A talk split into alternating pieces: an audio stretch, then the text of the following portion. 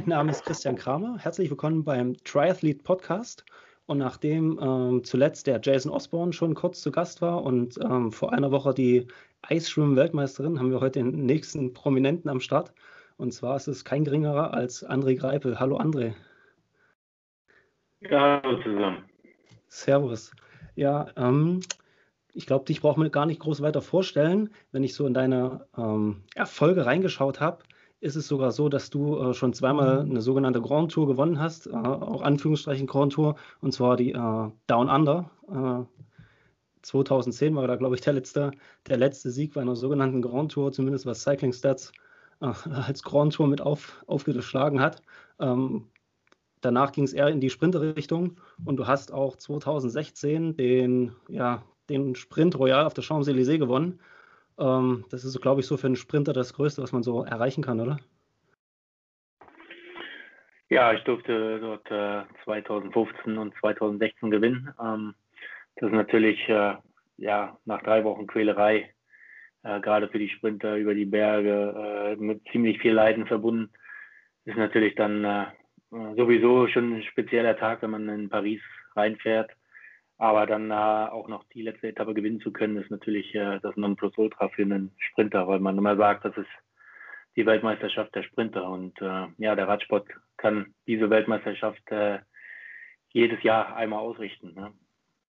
Ja, dieses Jahr oder letztes Jahr glücklicherweise auch das eine, eine Mal, wobei du ja leider Gottes äh, nicht bis Paris gekommen bist, sondern krankheitsbedingt ausgestiegen bist zwischendrin. Das war wahrscheinlich auch eine schwere Entscheidung. Ich habe dich da äh, oder habe ein Interview mit dir gesehen, so vor der Etappe hieß es, ja, es wäre eigentlich dumm, jetzt aufs Rad zu steigen. Aber äh, als Sportler macht man ja auch weniger vernünftige Sachen das ein oder andere Mal.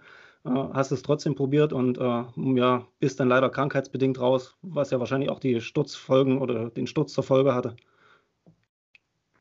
Ähm, ja, gut, die Tour, äh, sagen wir mal, war jetzt nicht die beste Vorstellung. Mit Sicherheit äh, ich bin mit einer guten Form reingegangen, definitiv, aber bin dann auf der ersten Etappe direkt im äh, Zielsprint zwei Kilometer vor Ziel gestürzt und habe dann äh, ja eigentlich mir vom Arzt sagen lassen müssen, dass er mich nicht weiterfahren lassen würde. Ähm, aber nachdem ich dann genäht wurde und äh, die Schwellung einigermaßen okay war, habe ich dann äh, beschlossen, dass ich äh, trotzdem weiterfahre.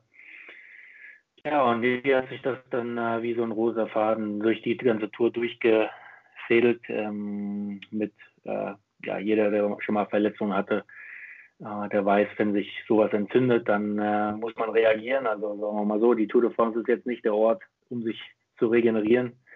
Ähm, und ja, das war dann halt äh, so, dass sich die Wunden entzündet haben und auch das Knie. Das haben wir mit Antibiotikum gegengesteuert äh, was natürlich auch auf den Magen schlägt. Und äh, ja, das waren sehr schöne Etappe, Etappen durch die Pyrenäen mit äh, Magenkrämpfen und äh, ja, dem Bedürfnis auch mal links oder rechts anzuhalten, äh, was man natürlich bei der Tour nicht machen kann.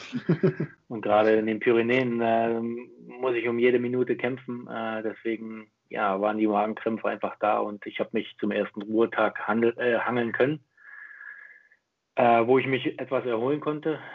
Ähm, aber ja, irgendwann hat dann äh, mein Körper auf der, am zweiten Ruhetag gesagt, okay, jetzt ist hier Feierabend, jetzt hast du mir hier das zweite Mal Ruhe gegeben. Die nehme ich mir jetzt auch und äh, habe dann Fieber bekommen und äh, habe mich dann nochmal eine Etappe gequält über ein Tourmalet und äh, auf so einer komischen Bergankunft, ich weiß gar nicht, wie sie heißt, auf jeden Fall war das meine letzte Bergankunft bei der Tour de France. Ähm, dementsprechend äh, bin ich zwar nochmal auf der 18. Etappe angetreten, aber mit einem gewissen äh, ja, gesunden Menschenverstand im Hinterkopf, dass es einfach keinen Sinn macht, jetzt hier äh, mit, mit der erhöhter Temperatur hier äh, weiterhin sich zu quälen. Deswegen habe ich es am ersten Berg weihen lassen und äh, bin im Besenwagen weitergefahren. Was natürlich alles andere als schön ist, äh, dass man äh, ja eine Tour de France so verlassen muss, wenn man sich schon so viele Tage gequält hat. Ja, ich glaube, das, äh, das wünscht man, wünscht man keinem, auch nicht wahrscheinlich nicht seinem ärgsten Feind, so bei der, oder Feinde gibt es ja nicht bei der Tour, aber auch nicht seinem ärgsten Konkurrenten. Von daher ähm, sind das so die, die unschönen Szenen. Aber weißt du denn schon für dieses Jahr, oder du hast ja, glaube ich, auch zumindest laut Netz noch äh, bis, 20, bis 22 Vertrag, ob es nochmal eine Tour für dich gibt? Die Hoffnung ist wahrscheinlich da, aber dadurch, dass das Team auch so ein bisschen vielleicht sogar Richtung äh, Gesamtsieg schielt mit dem Christopher Froome, ähm, könnte es passieren, dass du nicht nochmal Tour fährst? Weißt du da schon was? Also für mich ist dieses Jahr erstmal der Giro d'Italia geplant. Ähm, die Tour ist auf jeden Fall möglich. Also die Türen sind nicht zu, aber ich konzentriere mich jetzt erstmal auf den Giro d'Italia. Das hat äh, mit Lotto Sudal damals auch immer ganz gut geklappt. Äh, wenn ich äh, den Giro gefahren bin, hatte ich eine Top-Form, auch in Hinsicht der Tour. Ähm, aber die Entscheidung wird natürlich dann die Mannschaft machen. Also sagen wir mal so, ich würde nicht Nein sagen, ähm, aber ich muss es nicht mehr. Okay, sehr schön. Ähm, wie, äh, wie ich da, darauf kam, dich anzuschreiben. Und zwar ähm, war es so, dass ich im Trainingslager 2017 in Phuket war, um mich auf den Ironman Malaysia vorzubereiten. Und da saß ich eines Abends mit einem, äh, ein Freund war dort, der hat dort Urlaub gemacht, der hat seine Freundin dabei gehabt. Und dann habe ich im gleichen Restaurant gesehen, Mensch, äh, das sieht verdammt nach André Greipel aus. Und ähm, ja, wenn man so die Leute aus dem Fernsehen kennt, ähm, war ich mir dann schon relativ sicher, dass du das bist. Ich war dann bloß ehrlich gesagt äh, ein bisschen schüchtern auf der einen Seite und habe mir auch gedacht, ähm, der Mann ist dort zum Urlaub machen, der wird jetzt wahrscheinlich nicht unbedingt von der Seite angequatscht werden wollen. Ähm, den lässt du dann mal in Ruhe. Dann war es so, dass da, glaube ich, ähm, wie so ein kleiner ja, ähm, Jahrmarkt, würde ich mal sagen, wo es äh, verschiedenste Möglichkeiten gab, Sachen zu essen. Ich hatte dann dort auch mal äh, landestypische äh, Spezialitäten probiert mit äh, Heuschrecken und Würmern und so ein, so ein Zeug.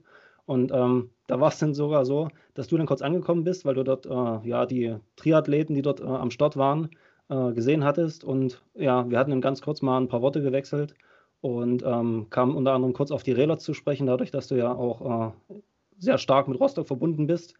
Und ja, haben wir so ein, zwei Worte gewechselt. Und du hattest ja auch schon immer mal geäußert, dass zumindest das Thema Triathlon dich so ein bisschen, bisschen reizt.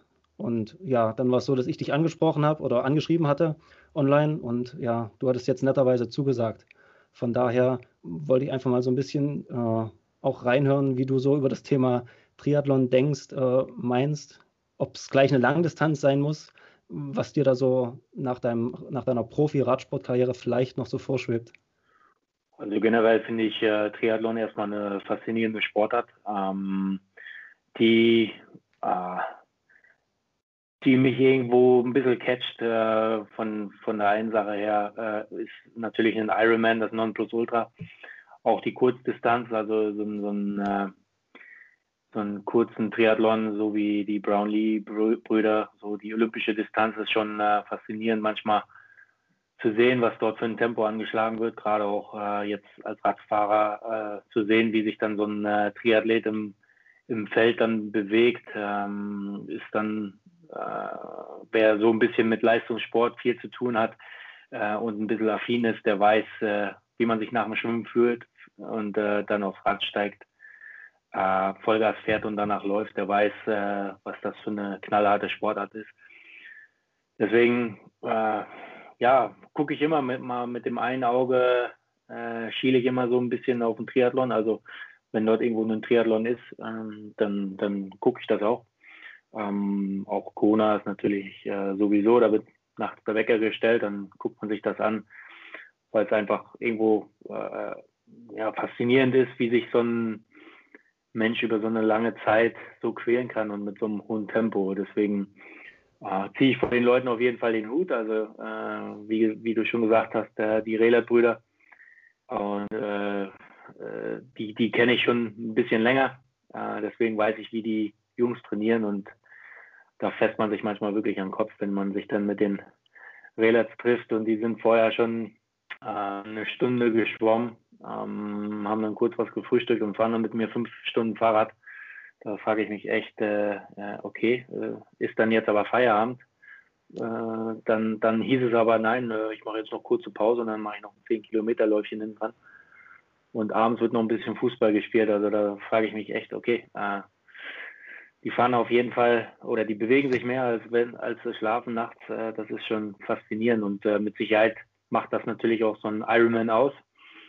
Aber jetzt auf mich zurückzukommen, ist es einfach für mich so eine, so eine, ja, so ein interner äh, Fight würde ich jetzt nicht nennen, aber ich möchte einfach gerne mal probieren. Ähm, einen Ironman möchte ich gerne absolvieren. Wobei ich weiß, äh, was ich, ich, ich kann ganz gut laufen, muss ich sagen. Äh, Radfahren, daran sollte es nicht hapern. Das Problem bei mir wäre nur das Schwimmen. Und äh, da hatte ich letztes Jahr, also 2019 im, im Winter dann schon angefangen, äh, so ein bisschen Schwimmtechnik zu trainieren mit meinem Personal Trainer. Der war mal Kampfschwimmer. Also der, der kann das ganz gut, die Technik beibringen. Ähm, und dann äh, kam dann schon mein Sturz und habe mich an der Schulter verletzt. Deswegen ist das Training ein bisschen flach gefallen dann und dann äh, mit Corona braucht man braucht man jetzt glaube ich niemand sagen. Jeder weiß, dass die Schwimmhallen zu sind. Also ähm, ja, das Schwimmtraining, daran hapert ähm, aber ich möchte auf jeden Fall nochmal daran anknüpfen, äh, mal gucken, wann es der Fall sein wird. Auf jeden Fall nicht während meiner Karriere, auf jeden Fall danach.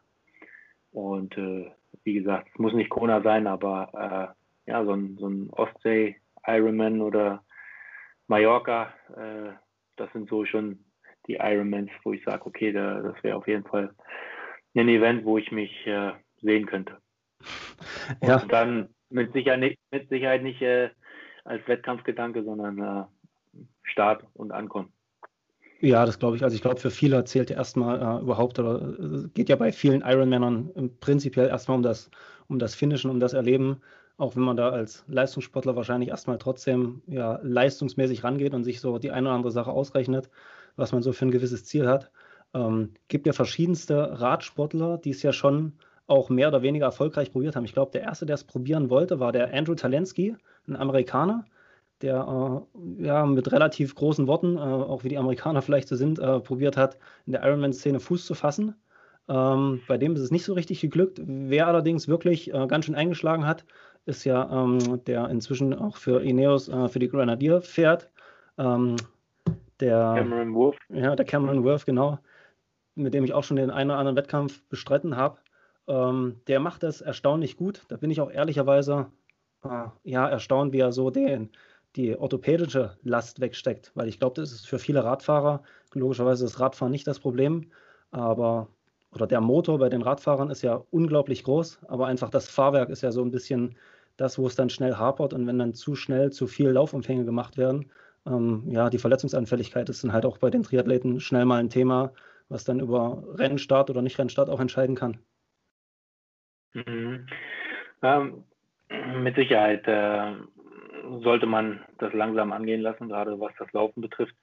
Ähm, um jetzt nochmal auf Cameron Wolf zurückzukommen, äh, da habe ich so ein bisschen das Gefühl gehabt, äh, dass der da so beim Radfahren ein bisschen mehr Schwung reingebracht hat. Also äh, ich kenne Cameron jetzt schon ziemlich lange und habe mich letztes Jahr, genau vor einem Jahr in, in, in Torquay, also vor dem Start in, in, von dem Radrennen in Geelong, habe ich mich länger mit ihm unterhalten, weil das sein erstes Rennen mit den äh, Grenadiers äh, zurück war, ähm, nachdem er den Triathlon halt äh, wirklich professionell betrieben hat. Und da habe ich wirklich, habe ich ihn gefragt, mal, äh, wie kannst du das jetzt hier noch machen mit dem Radfahren und so? Da sagte er so, Radfahren war nie das Problem, aber ich habe halt jetzt echt versucht, äh, mich läuferisch so zu verbessern, dass ich äh, konkurrenzfähig bin. Und da hat man natürlich dann immer schon gesehen, äh, wenn ein Cameron Wurf mit uns Profis unterwegs war, der war ein, hat einen super starken Motor, er ist ein solider Radfahrer, aber für ganz vorne hat es halt nie gereicht. Er war äh, einfach ein starker Fahrer, aber er hat auch äh, nie die Freiheiten bekommen, so will ich es mal bezeichnen. Aber wenn man jetzt äh, die, die Radabschnitte sieht, wo er dann auch mal attackiert, wo, wo er wirklich die, äh, die, die Kienle-Jungs und Frodeno einfach auch mal ein bisschen äh, wirklich in die Enge treibt und äh, dass die auch mal ein bisschen in, in, in die Laktatbildungsrate äh, müssen, äh, dort ein bisschen, bisschen äh, über die Schwelle gehen müssen, sage ich mal. Das äh, ist schon schön zu sehen, dass er da so, ein bisschen Schwung reingebracht hat und nicht dieses monotone, monoton schnell fahren, ähm, dieses, dieses kalkulierte Fahren äh, ein bisschen äh, ja, in das unkalkulierte Fahren ein bisschen reinge reingedrängt hat. Und das ist schon schön zu sehen, dass äh, so, ein, so, ein, Fahrer auch mit seinem Alter oder so ein Triathlet in seinem Alter dort noch so viel äh, leisten kann. Oder meistens ist es ja so, dass die, äh, dass ein Ironman äh, Athlet etwas älter ist, ähm, um, um dort vorne mithalten zu können. Und äh, ja, dass dann so ein Quereinsteiger nach einer Ruder- und Radfahrkarriere dort in dem Triathlon so äh, solide unterwegs ist, ist schon schön zu sehen. Ja, also er hat es auf jeden Fall ähm, den Radpart nochmal deutlich durcheinandergewirbelt und so ein bisschen dieses, wie du schon gesagt hast, alle gucken bloß auf ihren Wattmesser, was man, denke ich, auch noch machen sollte. Aber zumindest ist es jetzt so, dass das Ganze offener und offensiver auch gestaltet wird. Zum einen, um die ganz starken Läufer ähm, vielleicht ein bisschen müde und kaputt zu spielen. Aber ja, er sorgt da auch für eine ganz schön große Show. Ich glaube, ihm kommt da auch seine Persönlichkeit entgegen. Also der hat eine ordentlich große Klappe, aber liefert halt auch ganz oft äh, saustark ab. Das muss man ihm halt auch lassen. Ähm, nur große Klappe äh, nützt einem halt auch nichts. Und ja, hat dann wirklich in den meisten Fällen auch, auch abgeliefert. Ähm, war ja auch selbst in Kona schon bis Kilometer paar 20 ganz, ganz von dabei und hat ja dann immerhin noch in den, in den Top 8 gefinisht. Und ich glaube, letztes Jahr war es auch so, dass er bei dem einen Rennen in in Melbourne ist er dann bei Kilometer 150 ausgestiegen und hat dann wie ein Koppeltraining gemacht und ist sogar noch äh, ins Hotel zurückgejoggt, wenn ich das richtig gesehen habe. Also die, die forcieren das ganz schön und er ist da, glaube ich, auch verrückt genug und offen genug, äh, um solche ja, Sachen, wo man äh, mit normalem Menschverstand sagen würde, okay, das macht jetzt irgendwie auf ersten Sinn wenig, wenig Sinn, das durchzuziehen und ja, der Erfolg gibt ihm da auf jeden Fall recht. Ja, also er ist, er ist auf jeden Fall ein verrückter Typ, äh, das muss man ganz klar sagen. Und äh, ja, ich habe sogar gehört, dass er während der Vuelta äh, äh, letztes Jahr auch immer noch ein bisschen laufen gegangen ist. Äh, das zeigt natürlich, äh, äh, sag mal, stärker würde ich es jetzt nicht bezeichnen, aber ja, seine professionelle Einstellung. ob das jetzt gesund ist, ist jetzt die andere Frage. Ähm, zumal man ja auch absehbar war, dass jetzt der Ironman nicht stattfindet in, in, auf Kona ähm, oder in Kona. Ähm, ja, generell ist es einfach so, dass er äh, auch während den Trainingseinheiten äh, ja, öfters, öfters laufen geht, ja. Auf jeden Fall. Aber wenn du jetzt einen Ironman äh, dich melden wollen würdest, du hast vorhin schon mal gesagt, Mallorca, könntest du dir vorstellen? Ich meine, du warst ja nun auch schon äh, selbst sportlich in Südostasien unterwegs. Wenn du jetzt wählen müsstest zwischen total heiße Luftfeuchtigkeit wie Ironman Malaysia, es gibt, äh, Nizza hat auch einen wunderschönen Ironman. Du hast ja auch mal gesagt, Berge magst du fahren, aber eher dann, dann dein Tempo und nicht das aufgezwungene vom Feld. Ähm, der Ironman Wales bin ich schon zweimal gestartet, äh, hat genauso viele Höhenmeter wie Nizza, zweieinhalbtausend, ähm, geht aber ständig nur hoch und runter. Ähm, ähm, dann gibt es noch Lanzarote, gilt auch als einer der härtesten, auch viele, viele Höhenmeter. Würdest du eher was Flacheres dir suchen oder wäre dir das vom Profil her komplett egal? Hauptsache, du könntest dann eine Langdistanz machen. Oder hätte das vielleicht auch so ein bisschen äh, Reisecharakter, dass du sagst, okay, ich verbinde das noch mit einer schönen Reise, weil dort war ich noch nicht, wobei das wahrscheinlich relativ wenig Flecken der Erde sind.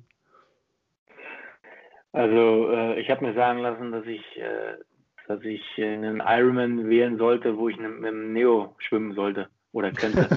deswegen, ja, okay, das kommt noch dazu. Äh, weiß ich nicht, wie viele es dort gibt. Ähm, deswegen ist der Ostsee Ironman, ist er ein Ostsee Ironman, oder? Also offiziell heißt es, glaube ich, Ostsee-Man, aber es ist die gleiche Distanz. Ähm, wer jetzt ganz viel auf sich hält, äh, muss halt zwingend Ironman dran stehen, was ja wie äh, Frankfurt, ja, ja, und, und, Frankfurt und Hamburg zum Beispiel äh, muss das dran stehen. Aber ansonsten der Ostsee-Man, ähm, der hat dann halt einen kleineren Radkurs zum Beispiel. Ich glaube, das ist eine 30 Kilometer Runde und die fährst du dann halt dementsprechend oft ab, die sechs Runden. Ähm, aber hat genauso viel Charme. Also viele finden so kleine Rennen auch äh, etwas charmanter als die ganz großen Rennen. Aber das ist nachher äh, ja jedem das, was er mag oder auch nicht mag. Gut, dann muss ich da die Watt äh, Wassertemperatur auf jeden Fall abchecken vorher. Ne? ja, das auf Mallorca sieht jetzt, sieht jetzt nicht so aus, dass man da mit dem Neo schwimmen könnte. Ne? Teils, teils. Also es ist so, dass die Altersklassenathleten ein bisschen höheres ähm, Temperaturlimit haben. Ich glaube, die können bis 23,8 oder 0,9 gehen, wo sie den Neo anbehalten dürfen. Und ähm, die von Ironman, die haben ja auch ihre Neopren-Sponsoren. Also die messen manchmal schon so mit zwei geschlossenen Augen und äh, Augen zudrücken, mhm dass es dann zwar offiziell 23,9, aber jeder weiß, dass es eigentlich nicht so ist. Also da wäre zum Beispiel in Malaysia okay. schon raus, weil da waren es dann knapp 30 Grad Wassertemperatur. Das ist dann auch schon so warm, dass es nicht keinen Spaß mehr macht. Ja, ja, definitiv, ja. Das kann ich mir vorstellen. Ja. Mhm. Ganz kurz. Also wie gesagt, in der, Son in, in, der Sondierung muss ich auf jeden Fall noch äh, mal gucken, welche ich mir dann, äh, welchen Ironman ich mir dort rauspicke dann. Aber ähm, wie gesagt, äh, die Challenge Rot zum Beispiel, also viele halten ja entweder äh, Ironman oder Challenge Rot. Ähm, wäre, wäre das ge äh, gegebenenfalls noch was? Ja, Rot äh, hat, hat, man ja immer gehört, äh, dass das ein äh, super geiles Event ist. Ähm, und ja, dort viele Leute an der Straße stehen und die Athleten dort nach vorne peitschen. Ähm, wie gesagt, ich habe mich damit noch nicht so sehr auseinandergesetzt, was es dort überhaupt für Kriterien gibt, um sich so einem Ironman wirklich dort einen Startplatz zu bekommen, beziehungsweise Challenge Road. Rot ja, meistens einfach bloß, äh, also Rot ist relativ schnell ausverkauft, ansonsten ist einfach äh, First Come, First Serve, was das angeht. Ähm, aber ich könnte okay. mir vorstellen, dass es da auch äh, für, für jemanden wie dich vielleicht äh, noch, noch einen Startplatz gibt, den es offiziell gar nicht mehr gibt. Aber es gibt ja, ähm, der Maximilian Levy hat, glaube ich, auch Frankfurt 2018 oder 19 ist der, glaube ich, auch in Frankfurt gestartet. Hast du mit denen, mit denen so ein bisschen Kontakt, dass man da so ein bisschen reinhört und zumindest mal gehört hat, äh, wie es denen so ergangen ist? Mm, ja, das war 2019. Äh. Ja, mit Max habe ich äh, öfters Kontakt. Äh, das hat nichts äh, mit dem Triathlon zu tun, sondern äh, ja, hier und da versuche ich mir dort ein paar Sprinttipps abzuholen und äh, andersherum habe ich ihn immer ja, ein bisschen pieksen wollen, dass er auf die Straße kommen soll, weil äh, ich der Meinung bin, dass er der Sprinter sein könnte auf der Straße, wenn er äh, äh, ja irgendwo dort äh, die Akzente und die Grundlagenausdauer ein bisschen verbessert, dann äh, habe ich schon gedacht, dass er auf der Straße ein super starker Sprinter werden könnte. Aber er wollte nie in diese Richtung gehen. Und äh, ich meine, am Ende sein Erfolg auf der Bahn zeichnet ihn ja dafür aus, dass er auch auf die Bahn gehört. Aber äh, ja, der Ironman, den er bestritten hat, war auf jeden Fall so eine, so eine Ablenkung von, ja, von seinem Bahn, von seinen Bahnwettkämpfen. Ähm, das ist so ein eingefahrener Trott, den er dort gehabt hat. Äh, immer dasselbe Training, äh, immer dieselben Leute um ihn herum und äh, er hat einfach diese langen Trainingseinheiten genutzt, um ja auch ein bisschen auf andere Gedanken zu kommen. Und äh, das ist natürlich beeindruckend, dass äh, so ein Kurzzeit-Athlet, der äh, ja, Höchstleistung über, ja, sagen wir mal, Kairin ist jetzt ein bisschen länger, aber äh, Vollgas fahren, so 30 Sekunden bis eine Minute, dort äh, einfach Weltklasse ist und dann auf einmal einen Ironman bestreitet, hat mich irgendwo überrascht, aber äh, hat mich dann auch wieder in der, in der eigenen Sache ein bisschen bestärkt, dass man äh, den Ironman auf jeden Fall mal angehen sollte. Jetzt war also, ehrlich gesagt, der, ähm, der, der, Max hat, ihn dort. der Max hat mich nicht drauf gebracht, äh, sondern äh, äh, ich hatte das vorher schon im Hinterkopf. Okay. Also ich war, ich war sehr überrascht, ihn dort überhaupt am Start zu sehen, weil die Bahnsprinter, also das ist ja wirklich, das sind ja reine Sprinter, das ist ja nochmal schon ein anderer Sport, als, als ihr jetzt auf der Straße macht. Und äh, Ironman, gerade mit dem Marathon hinten drauf laufen, ist ja eigentlich so das komplette Gegenteil von dem wahrscheinlich, was die Bahnsprinter eigentlich zu trainieren haben. Von daher war ich da sehr überrascht und er hat das aber trotzdem noch für äh, ihn, muss ich sagen, echt anständig ins Ziel gebracht. Zumal ja 2019 äh, auch ein wahnsinnig heißer Ironman dort in Frankfurt äh, temperaturmäßig war, was ja dann auch noch so ein bisschen, bisschen dazukommt, was das angeht. Mhm. Ja, ich glaube, er hatte was bei zwölf Stunden oder so, ne? Äh, meine ich. Äh, du kannst mich eines Besseren belehren, aber ich meine, war so um die zwölf Stunden. Noch? Ich höre dich noch, ja. Ja, genau. Ähm, aber weil du vorhin äh, was von, ähm, von Magenproblemen, die bei dir aber wahrscheinlich bloß wegen der ähm, Medikamente kamen, ist dann bei euch dann auch so, dass ihr extrem darauf achtet während der langen Etappen, ähm, was, da, was die Ernährung angeht, weil im Triathlon, gerade beim Ironman, heißt es so, dass die, dass die vierte und dann oftmals auch limitierende Sache die Ernährung hinten raus ist. Du isst den ganzen Tag nur irgendwelche süßen Gels, Riegel, stopft da die Sachen in dich rein, musst genau abwägen, wann du das nächste Mal was äh, zu dir nimmst, weil ansonsten kann es halt passieren, wenn du überzuckert bist, dass es im wahrsten Sinne des Wortes die Natur ruft und äh, entweder du kriegst extrem Durchfall oder musst dich übergeben, wenn du zu viel, zu viel Zucker zu dir genommen hast oder ja, der berühmte Hungerast kommt, ähm, habt ihr dann auch, dass ihr so ein bisschen auf die Uhr schaut, gerade wenn ihr lange Etappen fahrt, dass ihr spätestens alle 20, 30 Minuten irgendwie, irgendwie was nehmt? Oder ist das über die Getränke mitkalkuliert? Wie macht ihr das da? Ähm, also die Faustregel ist natürlich äh, 80 bis 90 Gramm äh, Kohlenhydrate pro Stunde. Und das versucht man äh, ja entweder flüssig oder äh, ja mit, mit Reiskuchen oder äh, ja, Gels oder irgendwelchen Riegeln natürlich irgendwo so aufzufüllen. Also das äh, versuchen wir wirklich jede Etappe, egal ob schwer oder leicht, äh, versuchen wir das wirklich einzuhalten, um damit der Körper wirklich ja den ganzen die ganze Zeit über äh, ja nicht kaputt geht, sagen wir so, sondern äh, seine Speicher immer gut aufgefüllt hat. Und das geht jetzt bei mir persönlich nicht wirklich auf den Magen. Ähm, aber klar, wenn es dann heiß ist und man viele isotonische Getränke tr äh, trinkt, dann äh, kann es hier und da schon mal bei dem einen oder anderen äh, ja, ein bisschen auf den Magen gehen. Okay. Ich habe halt festgestellt, dass es ähm, im Laufen manchmal noch ein bisschen was anderes als, als beim Radfahren. Ich meine, äh, wenn, du, wenn du lange Einheiten draußen trainierst, musst du ja schon auch immer mal so ein bisschen äh, die Kohlenhydratspeicher wieder zumindest äh, am Arbeiten halten. Ich habe dann so eher das Problem, beim, beim Laufen, dass es dann schnell mal, wenn man die, oh, die Menge an Kohlenhydraten einfach hochhalten muss, dass dann so ein bisschen hier und da Probleme und Unverträglichkeiten kommen können. Ähm, das muss man dann aber wahrscheinlich einfach individuell schauen, wenn es dann irgendwann äh, soweit ist. Aber was waren denn so deine, deine längsten Läufe, die du bis jetzt so gemacht hast? Wenn du gesagt hast, im Winter, bist du schon äh, bis Halbmarathon gelaufen oder eher so zwischen 5 und 15? Ähm, also ich versuche generell ähm, im Winter, also wenn es richtig Wintertraining ist, so November bis Dezember, versuche ich eigentlich zwei bis dreimal die Woche laufen zu gehen. Ähm, natürlich, wenn das Training auf dem Fahrrad ein bisschen mehr wird, dann äh, versuche ich es wirklich nur einmal die Woche. Ähm, und dann bewege ich mich meistens so um die 10, 12 Kilometer. Ähm, und mein längster Lauf war ja Halbmarathon. Irgendwann habe ich mal gesagt, ja, ich gehe heute einen Halbmarathon laufen und dann bin ich losgelaufen. Okay, und dann auch alleine oder habt ihr dann das selbst ihr, ihr Trainingstiere in Köln, dass ihr dann auch da eine kleine äh, Lauftruppe macht oder das machst du dann für dich alleine? Nein, es ist einfacher für mich, äh, das Ganze alleine zu machen. Also ich nutze dann auch äh, wirklich das Laufen dazu, weil es einfach mal eine andere Sportart ist, äh, mal, mal, mal, neue Wege auszuprobieren, äh, einfach auch mich selbst ein bisschen ja, zu verbessern. Das ist im Laufen natürlich, wenn man das ganze Jahr nicht läuft, sieht man im Laufen auf jeden Fall sehr schnell die Fortschritte. Und das ist immer das, was mich ein bisschen antreibt, dass ich versuche, ein bisschen auf den Laufstil zu achten, äh, ein bisschen die Technik zu verbessern und so kleine Dinge äh, äh, versucht man sich dort ein bisschen reinzusteigern, ähm, um dann ja, ja hier und da vielleicht auch ein bisschen bessere Reize im Training zu setzen. Ne?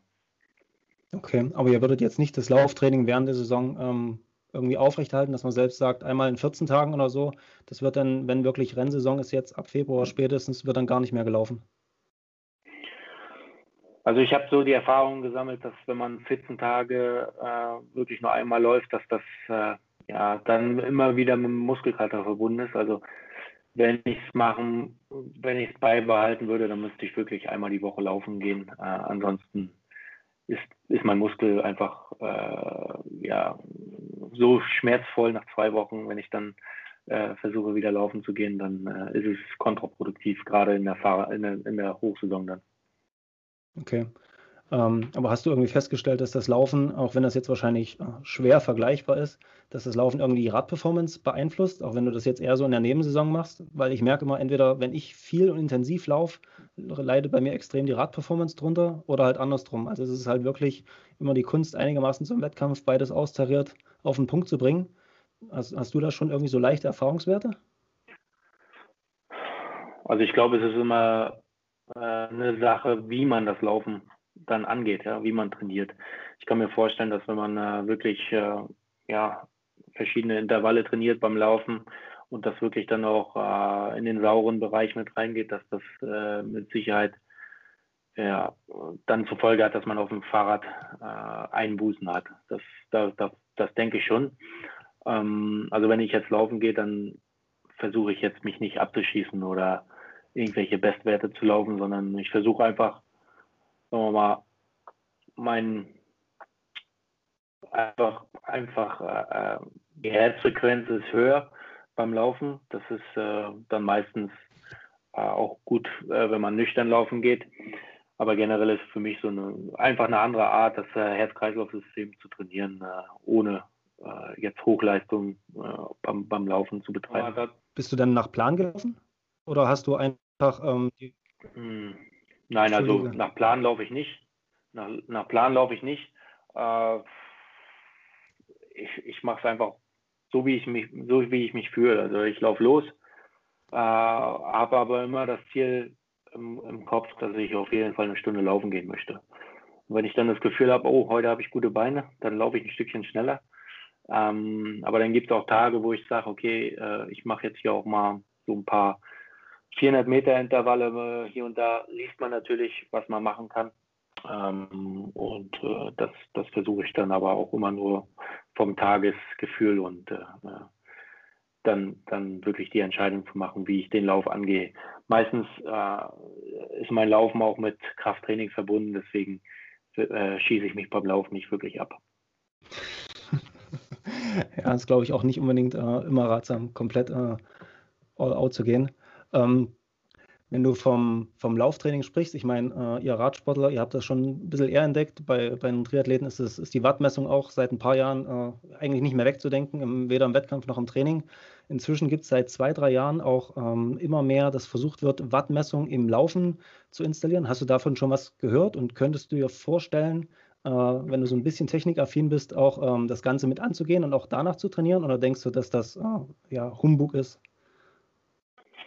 Ich habe mir im letzten Jahr so einen Stride-Sensor gekauft. Ähm, ah, okay, also du bist auch Stride-Nutzer. Und, und habe das einfach mal probiert. Äh, beziehungsweise ich hatte äh, eine Polaruhr ähm, und die hat ja eine angebliche äh, Wattmessung.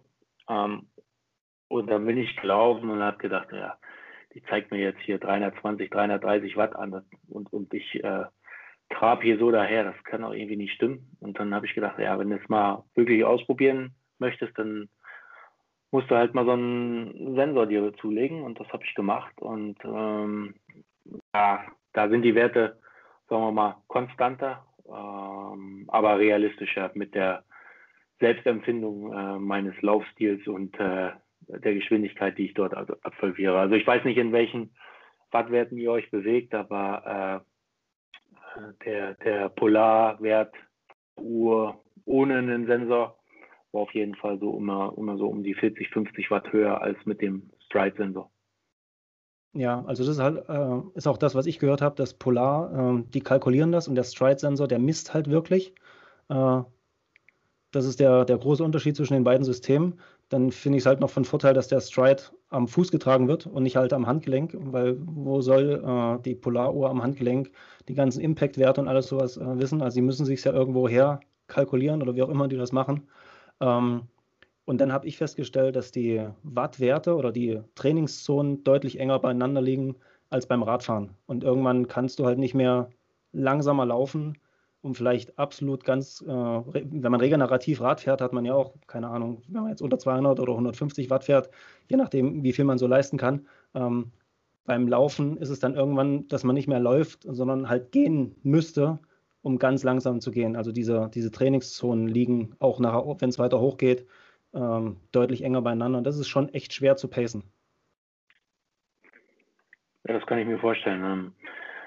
Auf der anderen Seite ist es, äh, glaube ich, auch so wie beim Radfahren. Es gibt verschiedene Leistungsmessgeräte. Ähm, aber ich bin jetzt in den letzten Jahren auch ziemlich viel am Wechseln gewesen durch die Teamwechsel. Natürlich hat man andere äh, Wattmessungen jetzt kennengelernt.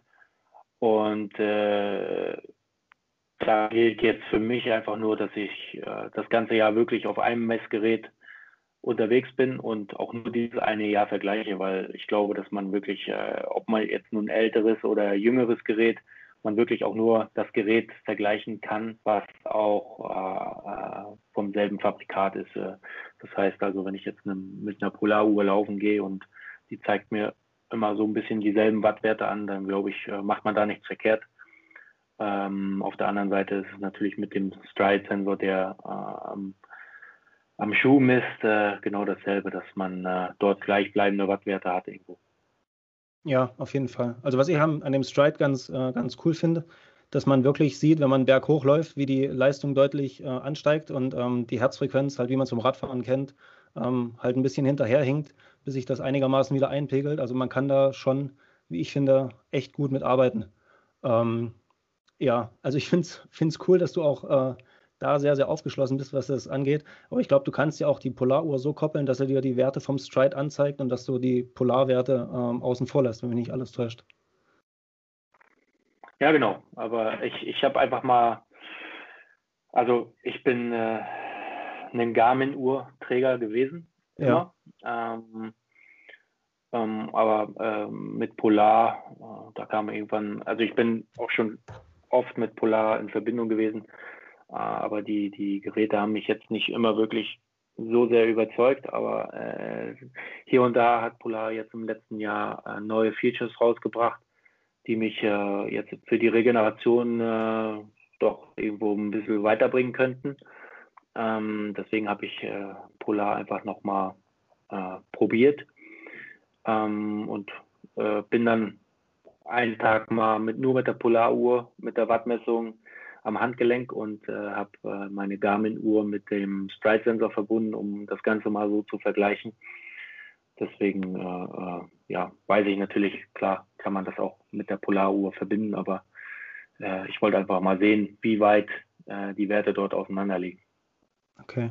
Ich hätte noch zwei Fragen. Ähm, und zwar das eine wäre nochmal zum, zum Thema Radfahren. Wenn du ähm, auf der Langdistanz würdest du deine Zeitfahrposition nochmal speziell anpassen lassen, weil es ja da keine UCI-Regularien äh, gibt? Oder würdest du so das, wie du, wie du weißt, wie du drauf sitzen kannst, dass das für dich schon gut ist? Oder würdest du nochmal ein komplett neues Bike-Fitting machen vor dem Hintergrund, dass ja das Laufen nachher das Rennen entscheidend ist und dass du dich nicht komplett so festfährst, dass du keinen Meter mehr vernünftig gehen kannst hinterher? Mhm. Ähm, also ich habe schon das das eine oder andere Bike-Fitting hinter mir und äh, nach 17 Jahren äh, Profi-Dasein weiß ich, dass man eine Anbauband nicht zum Ferrari machen kann. Deswegen äh, geht es bei mir wirklich nur um den Komfort. Ähm, aber was jetzt wirklich interessant war, ich habe jetzt äh, mit dem Alex Dowsett, äh, der, der, dort wirklich affin ist, habe ich einfach äh, im Trainingslager jetzt nochmal ein neues Ding gemacht. Und ich muss sagen, ich habe mich nie besser gefühlt auf einem Zeitfahrrad. Es ist komfortabel aber äh, auch schneller. Ähm, dementsprechend glaube ich nicht, dass ich dort irgendwo viel mehr rausholen wollen würde. Ähm, wobei ich natürlich auch weiß, dass wenn man 180 Kilometer auf dem Auflieger liegt und äh, äh, ist das auf jeden Fall äh, eine sehr unangenehme Sitzposition, auch äh, wenn man noch so komfortabel die Position hat. Deswegen äh, sollte man dort äh, hier und da abwägen, was man dort verbessern möchte. Äh, mit Sicherheit äh, aerodynamische Fahrweise ist immer sehr, sehr gut äh, bei einer gewissen Geschwindigkeit und äh, wenn man das aber auf die Länge betrachtet und man dann äh, hier und da vielleicht an Kraft verliert, ist das vielleicht äh, dann die eher schlechtere Variante, dort wirklich nur auf Aero zu gehen, sondern man sollte doch die komfortable Positionen vielleicht ein bisschen bevorzugen, auch wenn man vielleicht nur fünf bis zehn Watt verliert, aber man dann dennoch äh, äh, vielleicht von der Muskulatur her nicht ganz so müde wird.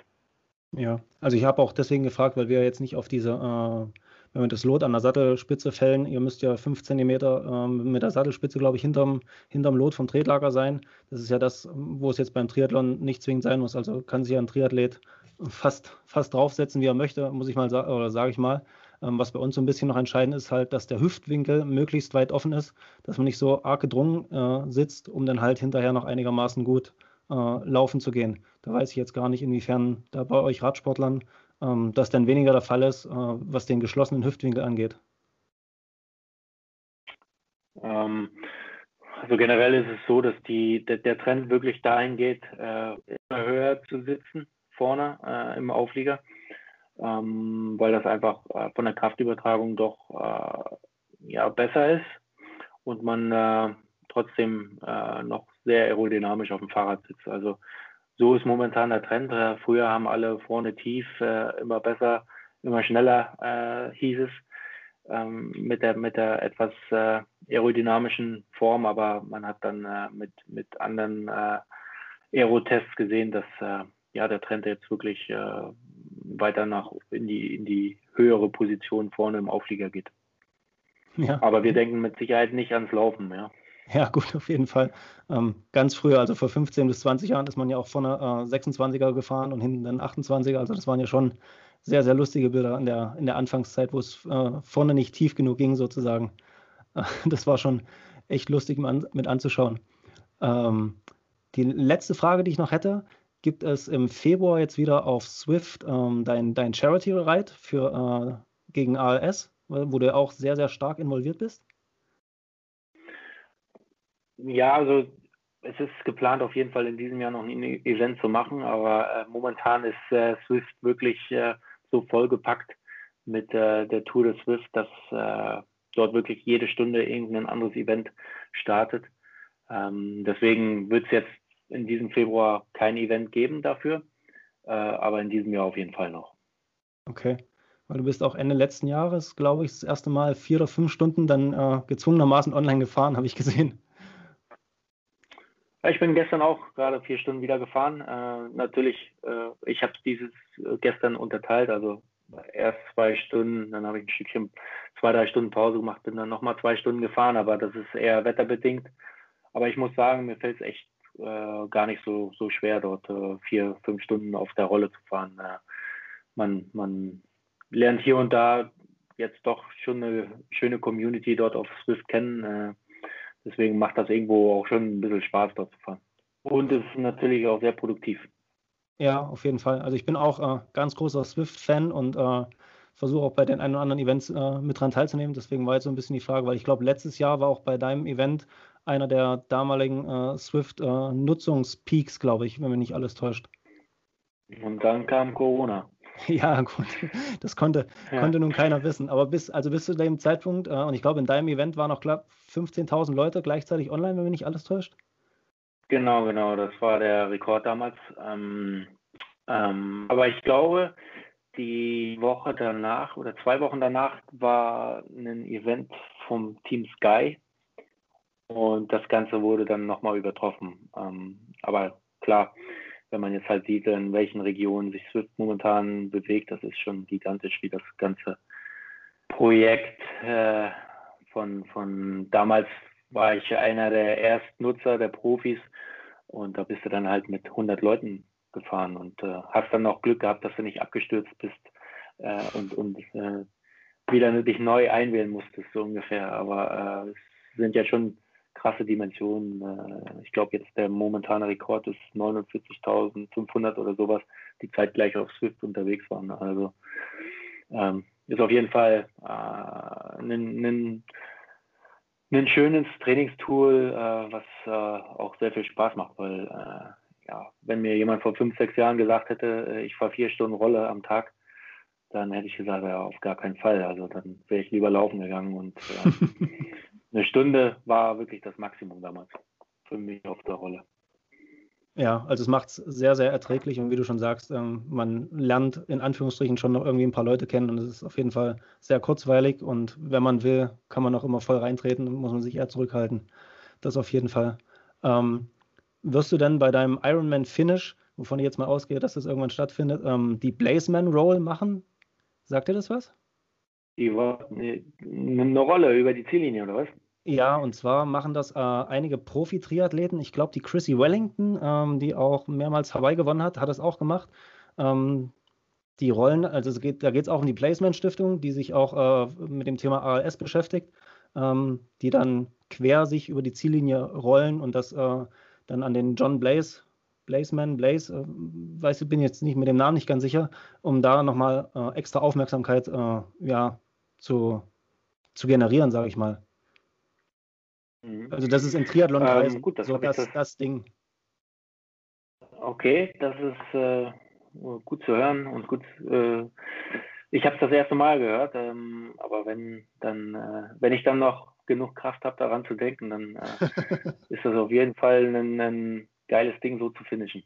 Ja, also machen, machen viele und ähm, also gerade in den USA wissen da viele, äh, was mit anzufangen, das auf jeden Fall. Hm, okay, aber, aber manchmal hat man ja auch gesehen, dass viele, die dann äh, einen Ironman finishen, äh, die nicht mal auf Siegertreppchen draufkommen. Also äh, äh wie soll ich dann wieder hochkommen, wenn ich dann erstmal auf dem Boden liege? Also, Im, im das ist damit auch verbunden, aber gut, ganz, ganz mir, viele Helfer. Mir, mir, ja gut, dann, äh, dann ist das auf jeden Fall äh, ne, ne, auf meiner Bucketliste. Okay, das ist schön zu hören. Gut, dann äh, ja, will ich nicht weiter äh, dich äh, in deiner Zeit äh, aufhalten, nicht weiter stören am Abend. Ich sage vielen, vielen Dank, für, dass du dir die Zeit genommen hast und drück die Daumen, dass dies Jahr mindestens ein Etappensieg bei einer Grand Tour rausspringt, wo auch immer. Okay, ja, ich gebe mir Mühe. Danke dann. Und viel Erfolg auch mit deinem Triathlon-Dasein. Und vielleicht sehen wir uns ja äh, mal irgendwo, sagen wir mal so. Beim Schwimmen wirst du mich nicht sehen, äh, beim Radfahren weiß ich nicht, aber vielleicht nach dem Ziel dann nicht. Spätestens dort, das wäre cool, sehr schön. okay. Super. Alles Gute, ne? Ciao.